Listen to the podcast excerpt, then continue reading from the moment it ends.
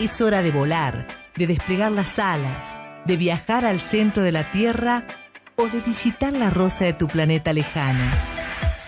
Es hora de prestar oídos a la cultura, ojos al arte, vida a los sueños, disfrutar, divertirse, aprender. Es hora de Capítulo 1 con Inés Brandán, Diego Tejerina y un gran equipo de soñadores. Ya comienza Capítulo 1. Pasaron días que no pude escribir, dormir era una necesidad. Necesito volver a salir, conectarme con el mundo real. Quiero ver en la línea de tus manos el futuro que está por llegar. Muy buenas tardes, estamos en un nuevo episodio de capítulo 1 por acá por la 899 FM Profesional con toda la cultura, el arte, el espectáculo de Salta, el país y el mundo. En esta tarde que no pare, no se sabe si sale o no sale el sol, que por el momento se nubla, que por los momentos sale el sol. Inés Brandán los saluda y saluda al cumpa Diego Tejerina. ¿Cómo le va? Muy bien, Inés Brandán, yo con mis pelos al viento, corre un poquito de vientito Sí, sí, un vientito medio fresco, medio raro eh, está, ¿no? Sí, sí, no sé, bueno. Pero, está lindo. Lo que el viento trajo. Sí, lo que el viento se llevó o lo que el viento trajo, depende. Claro. depende si va o viene. Eh, ah, claro. Yo voy siempre en contra de todo, así que el viento me daba en la cara. Claro, sí, señor. Usted porque usted porque anda en moto. Ah, ah, yo voy en contra, yo también voy en contra de todo, pero porque yo soy contrera, digamos. Porque usted es re heavy. Claro, porque yo soy re heavy, tal cual, tal cual. El que es re heavy es el que está en la pecera, Robertito Lera. ¿Cómo le va?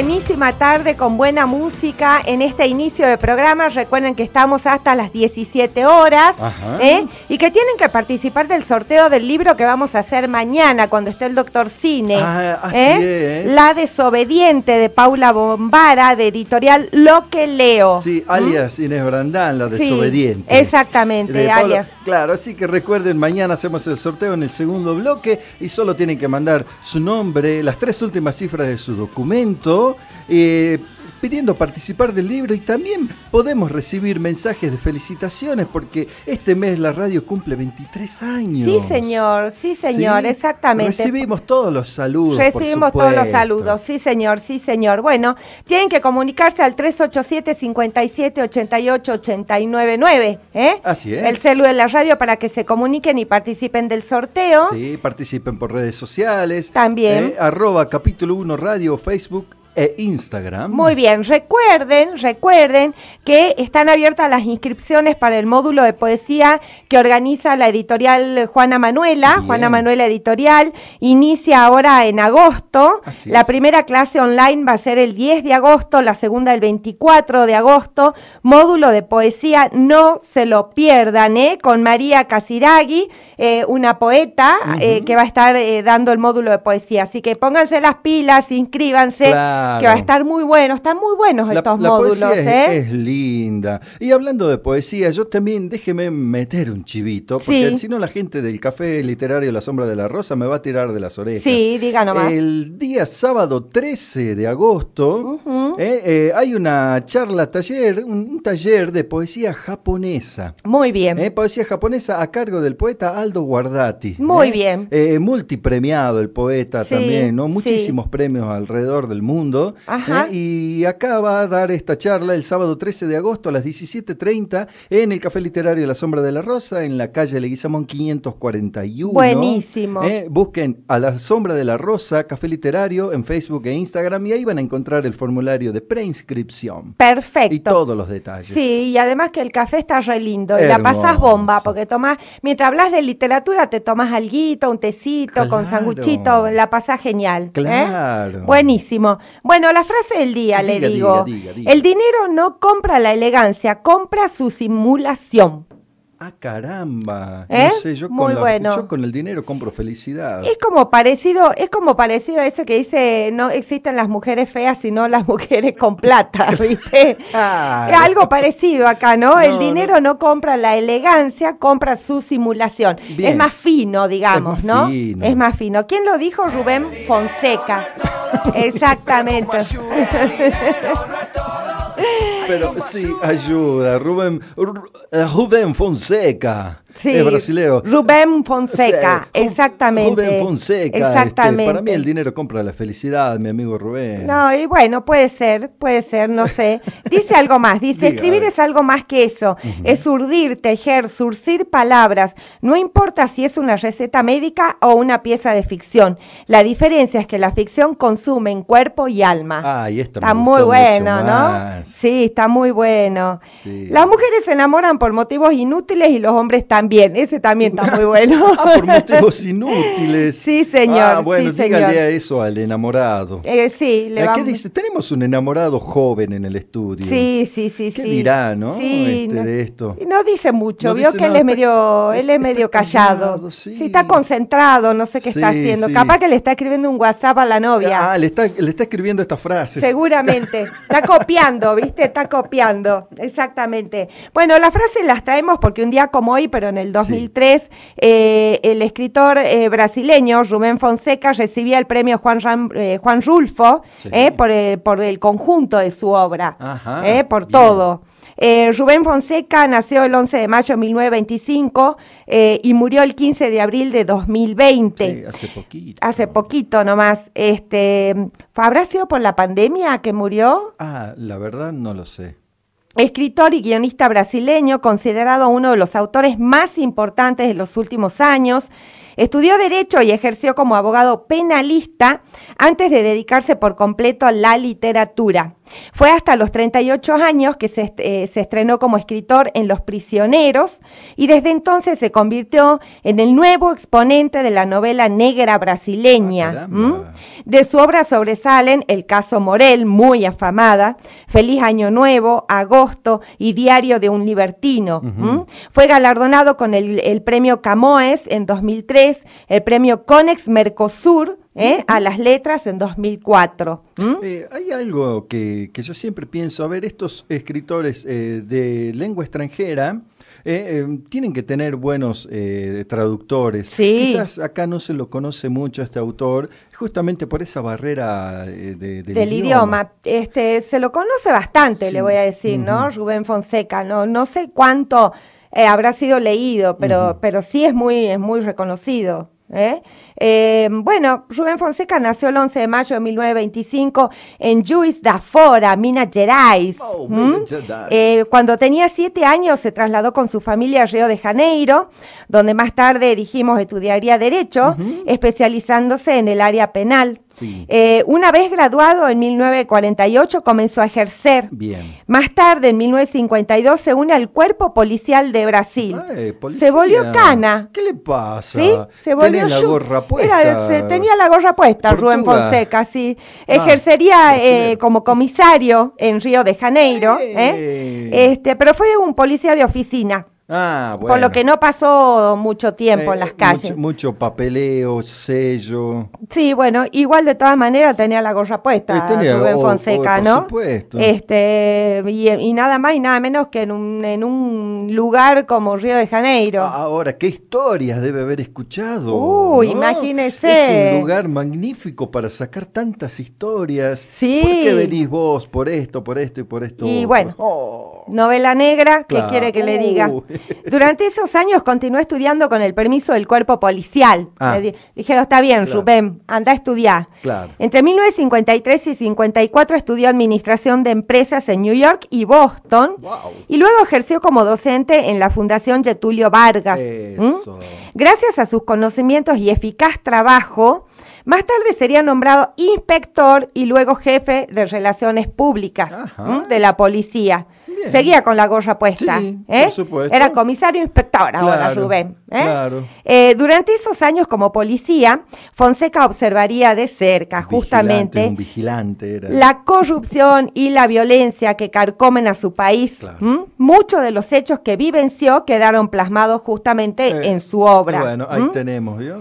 Bueno, tras salir de la policía porque se fue, porque dijo, bueno, ya no quiero ser más cana, Ya tengo tantas ahora- historias, ahora escribo. ahora quiero ser escritor. Así que en 1958 deja la policía Ajá. y se eh, comienza a escribir. Bien. Comenzó a escribir, como dijimos, a los 38 años, inspirándose en sus trabajos y experiencias. Claro. Su primer libro fue la colección de cuentos Los Prisioneros de 1963. Se- Habrá sabido de lo que hablaba. Exacto. En esta obra expone la parte oscura y peligrosa de Río de Janeiro, Claro, claro. con una muy buena recepción el libro, ¿no? Más tarde publica El collar del perro, Ese es conocido. es muy conocido. y en 1973 aparece su primera novela, El caso Morel, también. vez, también. ¿no? Obra en la que narra la historia de un fotógrafo con, un oscuro pasado. Eh, sí, sí, sí, ¿Eh? la leí, recuerdo Sí, haberla leído sí, hace mucho. el caso Morel, que no es la invención de Morel, No, ese es otro no. cuento y que y que es de Es nuestro. es nuestro, sí, es ¿Del de sábado? no no no, No, de, de- mm, ay, Se me fue. se me fue a mí también. No importa, pero no es la invención de. Morel, es el caso Morel. Bueno, debido al, debido al contenido explícito de sus obras, se hacía- sería censurado por el gobierno. Dos años después de Morel llega Feliz Año Nuevo, colección de cuentos que catapultó aún más su carrera. A esta le siguió El Colaborador, ¿eh? Este, obra en la, que, en la que se aprecia en todo su esplendor a su famoso abogado Mandrake. Ah, ah, ¿eh? caramba, Eh, mago. eh, sí, Mandrake, eh, eh, famoso abogado. Sí, sí. Así como así como estaba este Poirot eh, en Agatha Christie, Eh, eh, estaba claro. Mandrake en Rubén Fonseca. Exacto. Este aparecería luego en El Gran Arte y en Y de este mundo prostituto. Y Ivano solo quería un cigarro en mi mano. Así es el título de la novela. ¿eh? ¿Quiere que le diga quién hizo la invención de Morel? ¿Quién? Adolfito. Adolfito Bioy Ah, Casares, Adolfo Bioy claro, Casares. claro, lo tenía en la punta, En la de, la punta de la lengua. Pero Adolfo siempre no pasa salía. así, ¿no? Uno se olvida. Claro, si vaya a ese eh, programa de preguntas y respuestas. Sí. Lo tengo en la punta de la lengua. Sí, No, sí. Perdiste. Perdiste. Bueno, eh, Rubén Fonseca fue un prolífico escritor y guionista. Será el autor de guiones de Extrosao. Ah. Celina y de la adaptación de Mandrake, ¿m? Bufo y Spallanzani y Cobrador. In the, In the God We Trust, también otra película. En los 90 publica sus ficciones históricas Agosto y El salvaje de la ópera. ¿m? Caramba. La primera termina con el suicidio, la primera, ¿no? En agosto. Sí. La primera termina con el suicidio del expresidente Getulio Vargas Sí. y la segunda tiene como protagonista al afamado compositor Anta- Antonio Carlos Gómez.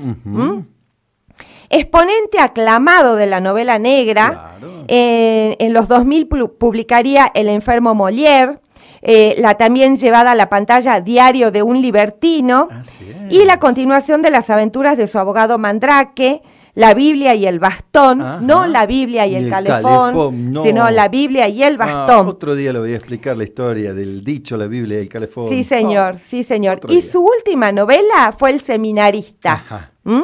Me dan ganas de leer todas Sí, con los títulos, realmente. ¿no? Eh, otras obras son, por ejemplo, Historias de amor, Oh. Secreciones, Excreciones y Desatinos. Ah, caramba, no me lo La novela murió, Eh, Axilas y otras historias indecorosas, Calibre 22 y Carne cruda. A ver, yo no leí, eh, estas últimas no las leí, pero Carne Cruda me, pare, me, me suena a novela negra. No, re Eh, novela negra. novela- No, porque, por ejemplo, Historias de Amor del año 97, ¿será una historia negra de amor? Bueno, pero Rubén Fonseca, viste, era muy particular en eso. Mm, claro. Me parece, me ocurre que sí. Ay, qué lindo, me estás dejando la intriga, yo quiero leerlo. Sí, sí, sí, a mí también me encanta. Bueno, fue reconocido con el premio de literatura Juan Rulfo, Ujú. ¿eh? el premio Camoes, el premio Conex Mercosur y el premio Iberoamericano de Narrativa Manuel Roja. Es decir, Caramba, que, era un grosso. ¿eh? Claro. Durante su carrera se negó a dar entrevistas. Ah, muy bien. Dice que era un hombre taciturno, distante y muy sencillo. Ah. Y prefería que sus lectores se acercaran a su obra sin ninguna interferencia, es decir, que no lo conocieran. Sí, la, humildad, la humildad de los grandes. me Sí, gusta. sí. Este, bueno, un tipo como él, viste, no necesitaría hacer este No, no, no. prensa de sus libros. Eh, no, eh, caso contrario, es como que se llama este hombrecito Paulo Coelho. sí, Es todo lo contrario, creo. es todo ¿no? lo contrario, totalmente, También de de totalmente. esas tierras. Bueno, Fonseca era viudo y tenía Ah. tres hijos, Ah, pobre, ¿eh? Falleció el 15 de abril del 2020 en su residencia de Río de Janeiro a causa de un infarto Ajá. y tenía 94 años. Longa vida. Longa vida, longa vida, Guau, exactamente. 94 años. Qué lindo. Que, que de- no sé. ¿Será lindo llegar hasta, hasta cerca de los 100? Y ¿Qué no sé. Hay que ver en qué estado también llega uno. Sí, ¿no? hay que ver en qué estado, tal cual. Bueno, Fonseca era un escritor impertinente, litigó para salvar de la injusticia a, mulatos sin dinero y sin dientes, Ah, provocaba la sensación de que morir de risa parecía posible. ah. En sus libros, Fonseca se revela como un conjurado que no quería dejar ninguna convención social y política en pie. ninguna. Genial, genial. ¿eh? O sea, que después de, de haberse puesto la gorra... Debe haber sido em, intenso, ¿no? Fonseca, Fonseca se, se planta en, en el papel, digamos, de un escritor comprometido con su tiempo y, con, y, y- y con lo que sucedía en su Brasil natal, ¿no? Eh, además tenía una formación ya de esas, ¿no? De, de buscar el orden. Sí, señor, pero él, él, Eh, y- él metía... revolverlo, ¿no? Metía No, el dedo en la pero llaga. Él metía, sí, él, él era otra cosa, digamos. Después de haber establecido el orden, se dedicó al desorden, porque, Ah, porque metía el dedo en la, en la llaga de las está. diferencias de clases, exploraba las anomalías, las excentricidades y la locura, eh, no por encima del hombro, sino como un igual que desdeñaba el tono admonitorio. Ah, es bien. decir, debe haber dicho ya Fonseca, bueno, yo este, ya no voy a retar a nadie, ya eso lo hice en mis tiempos Claro. cuando tenía la gorra puesta, Claro. ahora me vuelvo uno más del pueblo. Claro, ¿eh? muy bien. Este, y, y voy a, y voy a decir todo lo que tenga ganas de decir. Ay, qué lindo. Algo que lo deben haber callado todo el tiempo Eh, mientras pues estaba en la policía, ¿no? Por supuesto. Bueno, se decía que la figura de Fonseca, habíamos dicho, era adorablemente esquiva. Adorablemente. Este, esquiva. eh, dice que, que era ermitaño, que no daba entre- de entrevistas, Ajá. y aunque varios lo han intentado, su amabilidad y locuosidad se fumaba apenas alguien intentaba grabarlo. Parece Ah. que ahí se enojaba y decía, no, Se basta, hasta acá, hasta acá, hasta acá llegué. Ah, mira, ¿no? bueno, ya era. mm, Pero hay una curiosa, una curiosa excepción, Ajá. y es que el escritor estaba en Berlín Sí. cuando cayó el muro de Berlín, Ajá. y el periodista Luis Carlos Acena lo escuchó hablar en portugués con su traductora alemana y le hizo algunas preguntas sin saber de quién se trataba. Ah. Entonces, de incógnito, en noviembre de 1989, Fonseca habló para la televisión brasileña.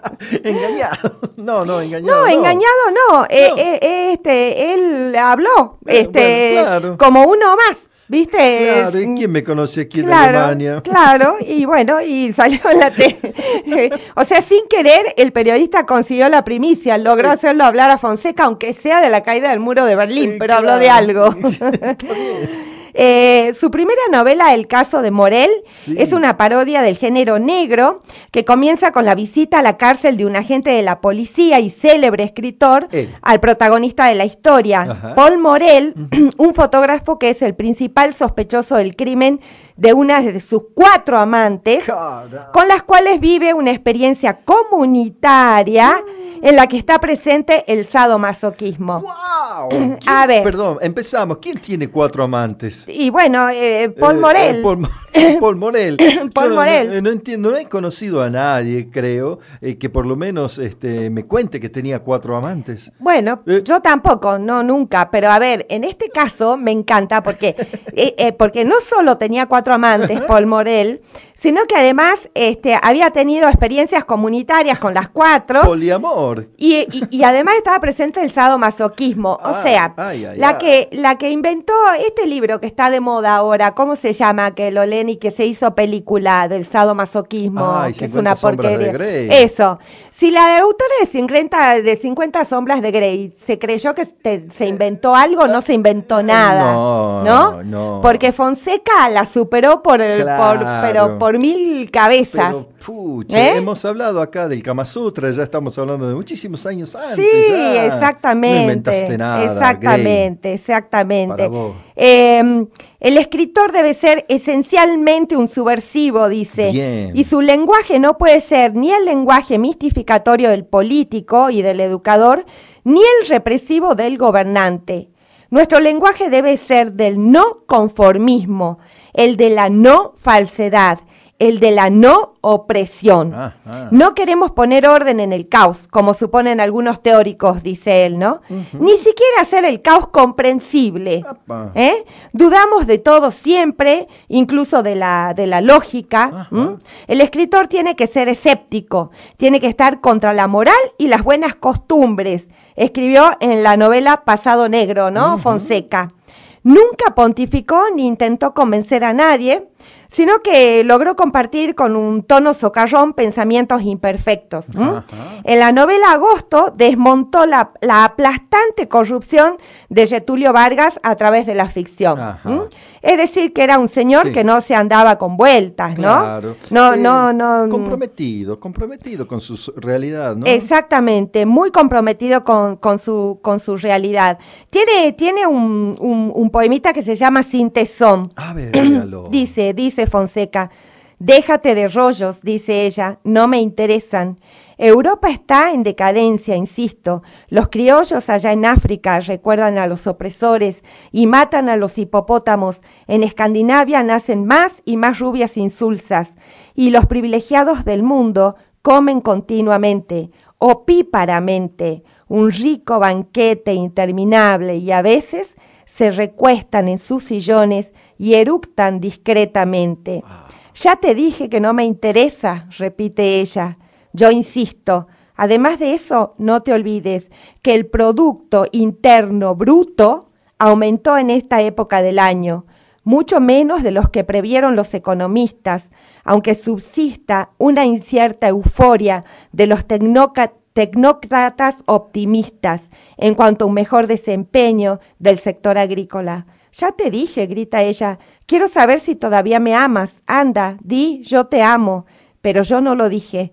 Y ella comenzó a llorar, en silencio, solo las lágrimas resbalando. Y no hay nada, no hay nada más conmovedor que una mujer llorando callada. Y yo le dije, te amo. El amor es una cosa, la compasión es otra. Ambas duran poco. Ah, bueno. Muy capo. Muy bueno. Y a ver, que lo que me gusta de un buen poema, de un buen escrito, es un buen remate. Eh, capo. El amor es una cosa, la compasión es otra. Ambas duran poco. Sí, muy, bueno, lindo. muy bueno. Rubén Fonseca, dan ganas de leerlo. Sí, La verdad, y mucha, y este, mucha realidad. Sí, ¿no? sí, Bueno, mucha realidad. Dejamos los mensajitos para el segundo bloque. Ok. Uh, look into my eyes, can't you see they're open wide? Would you like to you, baby? Mírame los ¿no ves que están abiertos de par en par? Te mentiría yo. No sabes que es verdad. No hay nadie más que tú. En mis brazos está la única prueba. Escondí mi oído detrás de la puerta. Nunca encontrarás otra chica en mi corazón. ¿Te mentiría yo? Nos subimos a la máquina del tiempo. Would I lie to you? Te mentiría yo. Es un sencillo del grupo Charles and Eddie, publicado un día como hoy, 4 de agosto, pero del año 1992, como avance de Duophonic, su primer disco de estudio. Suena entonces Charles and Eddie, Would You Lie to You? Perfecto.